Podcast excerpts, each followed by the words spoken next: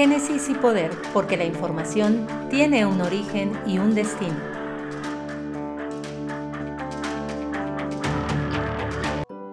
Hola, ¿qué tal? Soy Francisco Ledesma y es para mí un gusto saludarles en este capítulo 4 de Narrativa Electoral, temporada 1. En esta ocasión haremos referencia a los comicios intermedios del año 2003. En ese contexto, el PRI venía de enfrentar una derrota histórica el PAN había obtenido la primera fuerza electoral en los comicios presidenciales del año 2000. Para entonces, el gobernador Montiel había logrado la fractura en la bancada de Acción Nacional y retomar con ello el control de la legislatura mexiquense.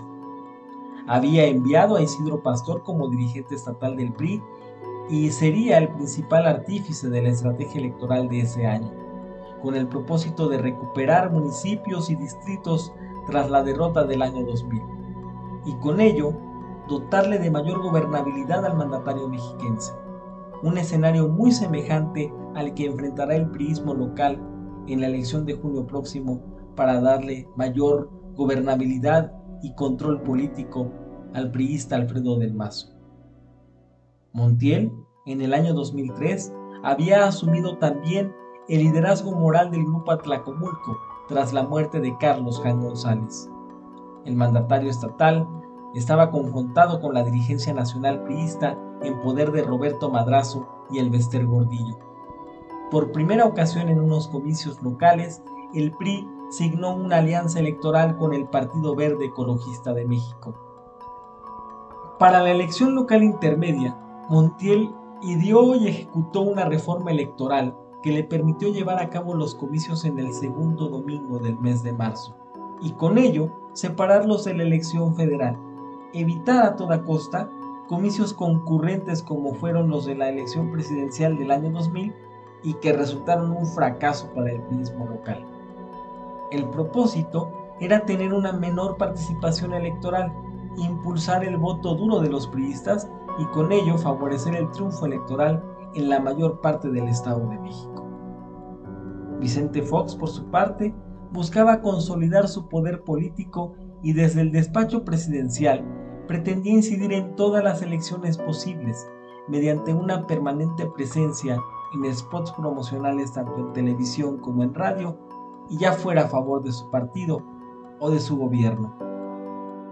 No te gusta que decidan por ti, ¿verdad? Entonces, vota este 6 de julio. ¿Por quién? Eso lo decides tú. Hiciste un gran esfuerzo para construir nuestra democracia. No la descuides ahora. Vota, es por México.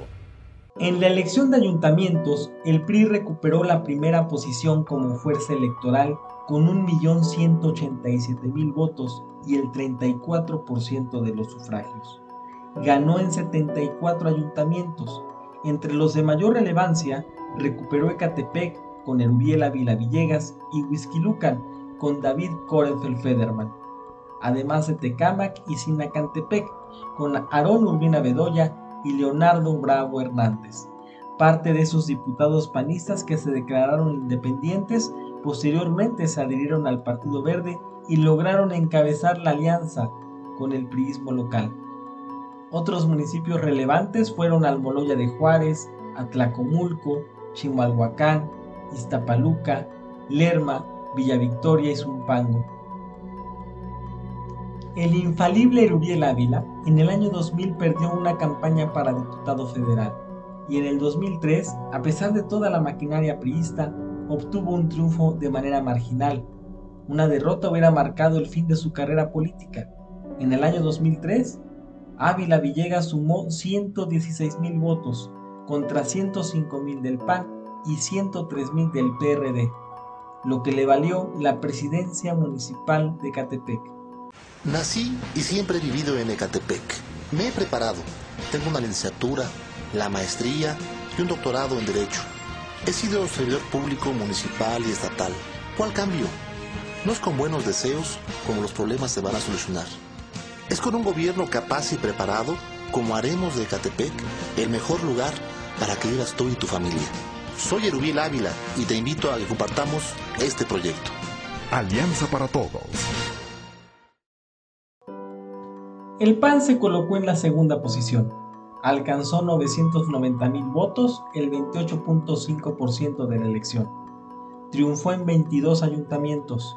Retuvo Toluca con Armando Enríquez Flores, Metepec con Concepción Martínez, quien resultó inelegible y quedó en su lugar Salvador Robles Uribe, Naucalpan con Angélica Moya Marín, que en esta ocasión repite como candidata del PAN para la presidencia municipal, en Cotlán Izcalli ganó Alfredo Durán Reveles, hermano de Patricia y José Luis. En Coacalco triunfó Julieta Villalpando Riquelme. La victoria más significativa del panismo mexiquense en el 2003 se registró en Tlanepantla con Ulises Ramírez, quien alcanzó 109 mil votos contra 39 mil del prismo local, una ventaja de casi 3 a 1 otros municipios relevantes fueron Atizapán de Zaragoza, Nicolás Romero, Soyaniquilpan, Tepozotlán, Valle de Bravo, Villa del Carbón, Jocotitlán, Malinalco, Teoloyucan y Tianguistenco, la tierra del profesor Carlos Hart. El panismo pugnaba por quitarle el freno al cambio. El PRI tiene mucha experiencia, experiencia en mentir nos hicieron creer que los mexicanos somos corruptos, flojos, mediocres y agachados. Nosotros sabemos que no. Sabemos que somos un pueblo grande, que está luchando por enderezar lo que ellos echaron a perder en tanto tiempo. Ayúdanos a quitarle el freno al cambio. El PRD se ubicó en tercer lugar, con 834 mil sufragios, el 24% de la votación. Obtuvo la victoria en 22 municipios, entre los más relevantes, Nezahualcóyotl, con Luis Sánchez Jiménez, quien obtuvo 148 mil votos contra 79 mil de los priistas. En Texcoco ganó Higinio Martínez Miranda, líder del GAP hoy en las filas de Morena. Otros municipios relevantes fueron Tejupilco, Lubianos, San Mateo Atenco, Acolman, Teotihuacán, Chicoloapan, Tultitlán y Valle de Chalco Solidaridad permeaba la presencia del jefe de gobierno del Distrito Federal, Andrés Manuel López Obrador, en la zona conurbada de la capital del país, y la zona oriente del Estado de México comenzaba a construir de manera más consistente el denominado cinturón amarillo. Sin participación no existe la democracia.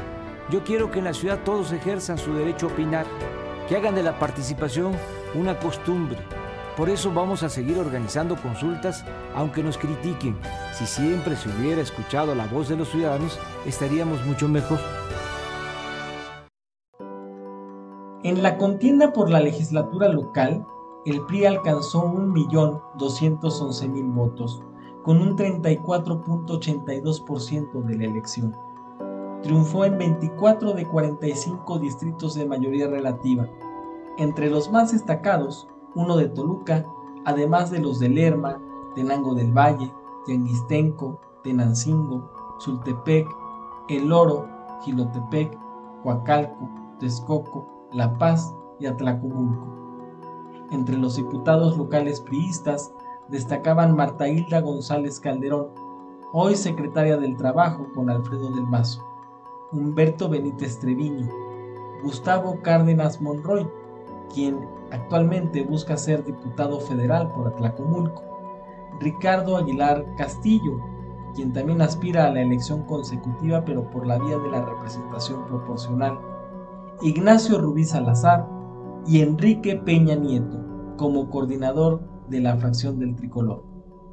El PAN sumó 997 mil sufragios, un 28% de la votación efectiva ganó en 11 distritos electorales, entre ellos uno de Toluca, el de Atizapán de Zaragoza, dos de Tlalepantla, dos de Naucalpan, el de Metepec, el de Cotitlán Izcalli y Villa del Carbón.